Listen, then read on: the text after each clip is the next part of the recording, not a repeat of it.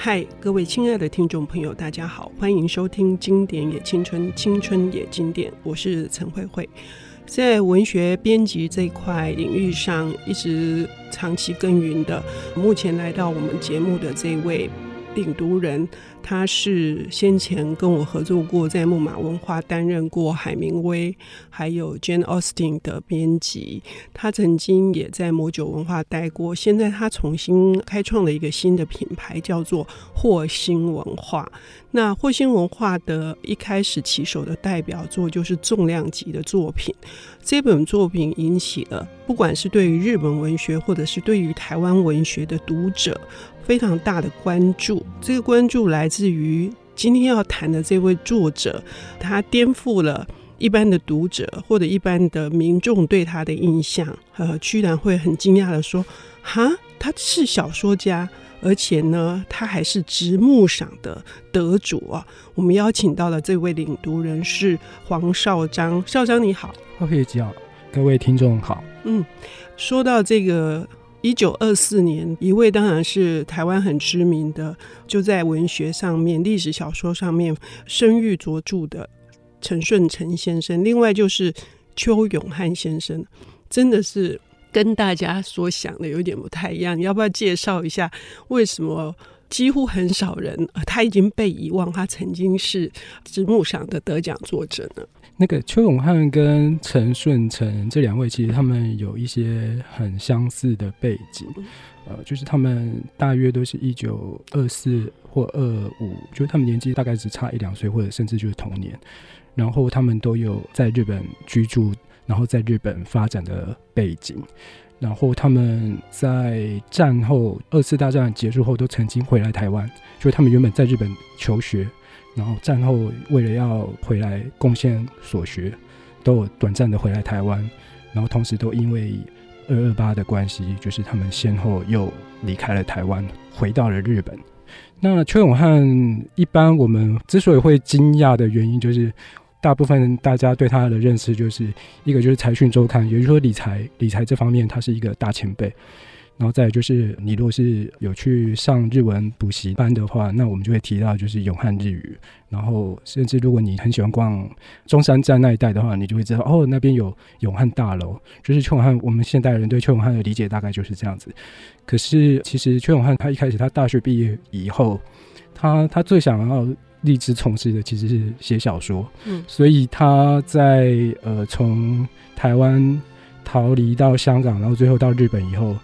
他就是在回到日本的那大概五六年间，他就是很专心的、用力的在写小说。所以，我们现在就是我们霍星在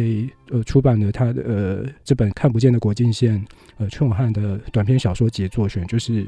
节选了他当初在短短的几年间写的小说里头十六篇最重要的作品。嗯嗯，这部作品集有上下两册哈。嗯那十六篇分别是他得到了直木赏的作品。嗯，应该是说他里头两篇都是跟直木赏有关，一篇是香港是得奖作，是，然后浊水溪是前一年入围，但是没有得奖。OK，对，好，这部作品看不见的国境线主要是完成于一九五四到一九五六的作品，嗯嗯，所以我们知道那个时候是日本他已经。从战后浴火重生，哈，是一个经济又开始转好的时代。可是却是台湾正面临了二二八事变之后要收拾善后跟残局的这个时代。那我们要了解一个地方，从内部的角度来看，是一种观点。邱永汉他身为内部台裔的。然后他又站在外部，所以他写出来的作品就更加的富有层次，这是我的体会。呃，那个慧慧姐刚刚提到，就是邱永汉一方面他是属于我们台湾内部的人，但是他又在外部的写这样的作品，我觉得这确实是邱永汉他一个很独特而且是很重要的缘由，因为当时的时代背景，也就是说一九五四到一九五六那段时间。也只有在外部的人才有办法写台湾内部的事，因为在台湾内部是不允许有这样子的作品存在的。嗯，那个时候是戒严时期，嗯嗯嗯、然后也就我们俗称的白色恐怖。嗯、那很多的作品是没有办法在台湾发生的。嗯、而台湾内部要写那个时间点的作品，一直要到。可能要到一九七零年代的时候，也就是说，这些事情发生的二十年后，才慢慢的因为社会的开放以及一些台湾的作者，他们慢慢掌握到用中文书写这件事情以后，关于白色恐怖以及二二八的题材，才慢慢的文学作品出来。所以，邱永汉他在台湾文学史里头，他算是一个开先河，也就是说，他写这个题材算是最早的。作家之一，嗯，也可以说是一个原点嘛。嗯，好，那这十六篇作品当中，少章想要先谈哪一篇呢？呃，我想要先谈《赤竹》这一篇。嗯嗯、那《赤竹》这一篇，它的故事大纲大概就是说，呃，一位银行的行员。他是算是台籍精英，就是也是在日本读书，然后回到台湾以后，却一直找不到合适的工作。结果透过可能亲朋好友或长辈的认识，然后他就安插进去那个一家私人银行的研究室当研究员，所以每天就是过着百无聊赖的生活。可是。他也在里头认识了跟他类似相同背景，也就是说都是留日，然后都是高学历、志同道合的同伴。那他们因为都很年轻，然后都怀有一些左派的思想，所以他们也许就因为这样子会办一些读书会，然后阅读可能跟共产主义有关的书籍。但是也仅仅因为是这样子，他们可能就到后来就是被举发。这个故事一开头是这位就是这个主人公。他在往台南的火车上翻开报纸的时候，报纸上面写说当局破获了共党组织，那上面就有列出十几个被抓的人。然后这位主人公他在车上的原因是因为他正要逃亡，他从从台北逃到台南的乡下去逃避追击。那他他心里一个很大的问号，或者说谴责自己说。为什么报纸上面他的好朋友们都在上面了，但是却没有他的名字呢？他就问自己，他后面就会有一种天人交战，就是有一种，他就产生了一个，我觉得这个是你看很多那革命的题材，不管是文学作品或是影视作品也好，他不约而同都会提到一个问题，就是所谓的幸存者的愧疚感吧，就是他也也问自己说，为什么为什么大家都。都被抓，甚至他们的命运就是一定会被枪决，可是自己却独活下来，他就产生了两个疑问：一个就是说，那他会不会被那些同伴认为是叛徒？叛徒，嗯，他其实是告密者，所以他活下来。那第二个，第二个，他开始觉得说，不对，其实不是他抛弃了同伴，最后是他觉得说他是被那些同伴抛弃了，因为只剩下他独活下来。我读到这边的时候，我因为我刚好看那个《偶然与巧合》。就是波兰的那个导演，他的题材是一个年轻人，他去参加那个反抗共党的地下组织，结果也是类似那个地下组织的整个被政府抄家了。但是他刚好那天跟女朋友幽会，所以他就逃过一劫，结果他就因此被地下组织认为是叛徒。就很多地方都有类似的状况。那回到那个次主本身，就是这个男主角他逃到乡下以后呢，他面临了两个抉择，一个就是说他要不要追随那些已经被捕的同伴，志对，就是他也要有一个革命家的那个气魄，要跟当局反抗到底。但是他正在犹豫的时候，他在台北老婆就是跑到乡下来找他，然后就是劝他说。你要不要自首？他老婆会找有力人士帮忙他，也许这件事情他就会获得人身上的安全，然后就是可以平安无事的过像以前那样的生活。他要做什么样的决定，对不对？对，他就这个要让听众朋友来看这一篇文章哈。嗯、我觉得除了少章所说的这一种幸存者的这个愧疚感哈之外。事实上，在更前面所提到的这一些台籍精英，可是回到台湾，却因为党籍的关系，因为思想不自由的关系，以至于他们所学是毫无用武之地。那这种毫无用武之地，还在于他们自己对于他们身份以及他们所受的待遇的那种无穷无尽的憎恨。然后这种恨呢，事实上又。会影响他要做这件事情的决定，这些决定所带来的是一个无奈的。他其中有一句话说：“到底是要为妻子而活，还是要为朋友而死？”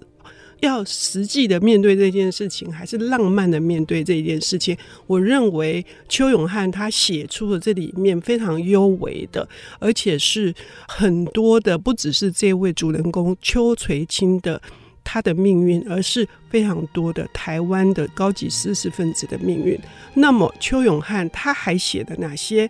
重要的作品呢？我们休息一下，等一下回来。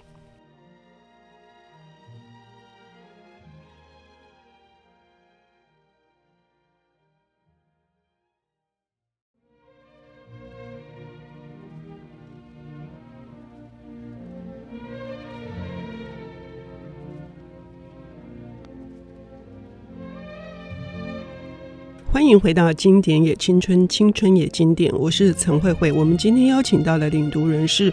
一个有魄力的要做文学作品的这个新品牌霍星文化的副总编辑黄绍章。绍章为我们带来的是霍星文化一开场的这个作品，是一九五五年直木赏的得主邱永汉，他的看不见的国境线里面收录了香港。得奖作对，得奖作是香港。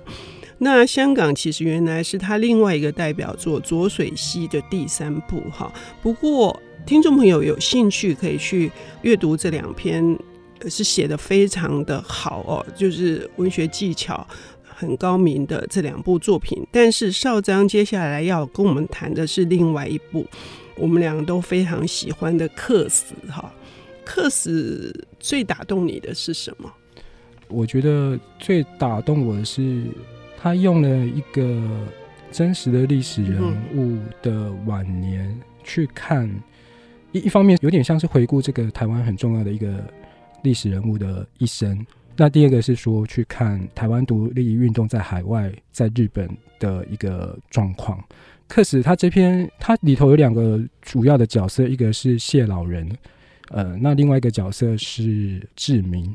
那谢老人的原始人物就是林献堂先生，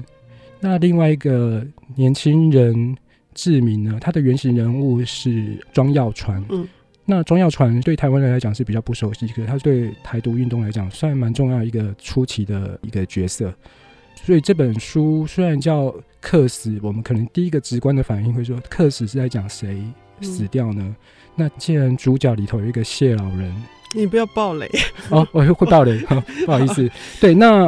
我刚刚有提到说谢老人他是以林献堂作为背景人物，那所以他这篇故事其实是在讲林献堂他在一九四九年的时候，他以去探视日本的经济以及他要看病为理由。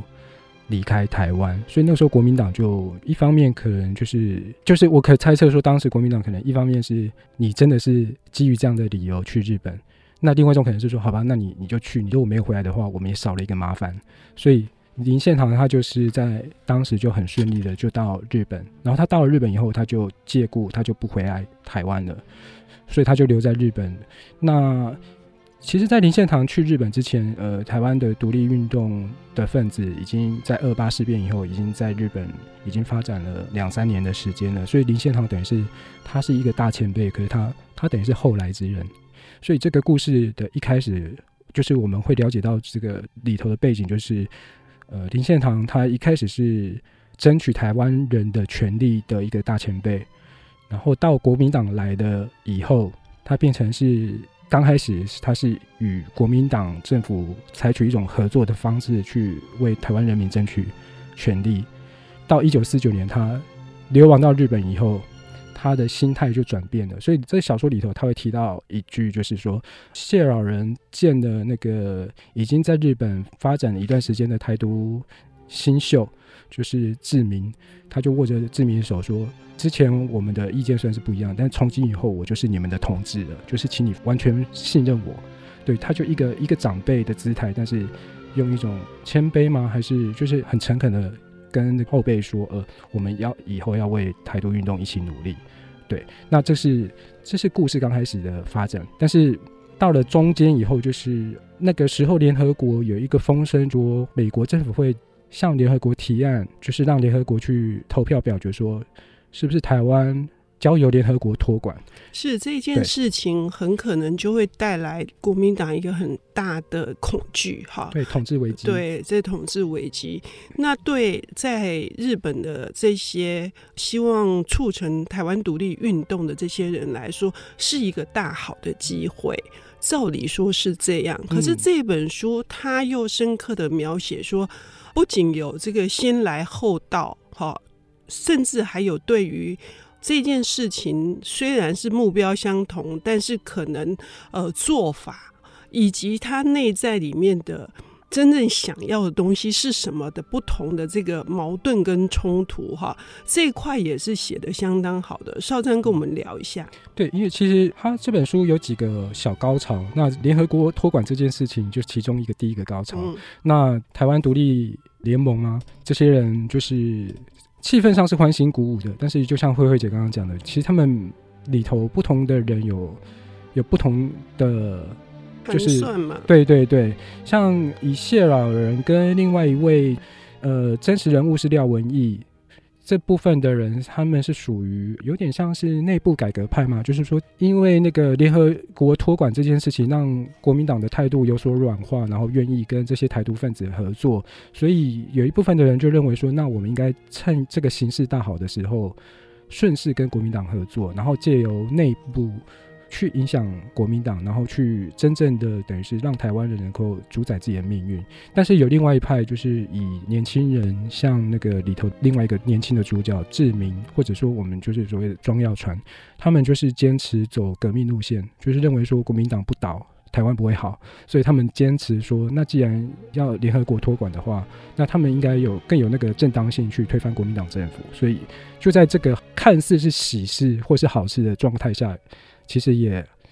引起了那个分歧，对，嗯，还有一个重点在于，这个故事一开始是国民党派了一个将军的委托人，是、嗯、呃这个谢老人的亲戚，他的后辈要来说服谢老人接省主席这个位置。嗯、那谢老人的考量不只是在于说。他回去之后，这个位置是不是吸引他？事实上，他还有很深的乡愁。可是这些可能是这个后辈蔡志明，也就是庄耀传，比较难以去理解的哈。所以这里面也形成了这种不只是理念或者做法的不同，还有一些反差，包括年纪世代的不同，甚至也有他们原先的阶级的不同。这个少詹也再跟我们深入的分析一下关于年龄以及阶级的差异。我觉得邱永汉他在这篇文章里头用了一个很巧妙的安排去呈现这个差异，就是在联合国托管这件事情后来过了几个月以后，就是无疾而终。所以一开始欢欣鼓舞的士气，整个又消沉下来。那虽然他们都有远大的理想，但是。总归要回到生活现实，所以他就提到说：“哦，那大家士气消沉下来以后，这个台独团体里头每个人他们开始就是会有各自不同的际遇。像他里头提到说，有一位是可能是台湾出生，然后在日本念军校，然后到中国大陆去发展，所以他在中国大陆认识了很多，不管是国府的高官，或者是说当时的北方政府的，就是他是一个在中国很吃得开的一个台湾人。那王将军对王将军，然后他的生活怎么着落呢？他就是跟朋友借了钱，然后投资理财什么的，所以他就是生活就是很吃得开，所以有点像是说托管这件事情告一个段落的时候，这个人他就是过着很舒适的生活。但是他就提到说，譬如像像以廖文义为原型的那位人物呢，他虽然他是有钱人出身，是大地主的公子哥，可是他流亡到日本以后，他就是。等于是身无分文的状态，就是过得很寒酸、很拮据，所以这更加深了他对国民党政权的那个愤恨。然后另外他又描述到志明那边，那志明他的出身就是一个平民阶级，可是他却对于贫穷这件事情，他却是甘之如饴。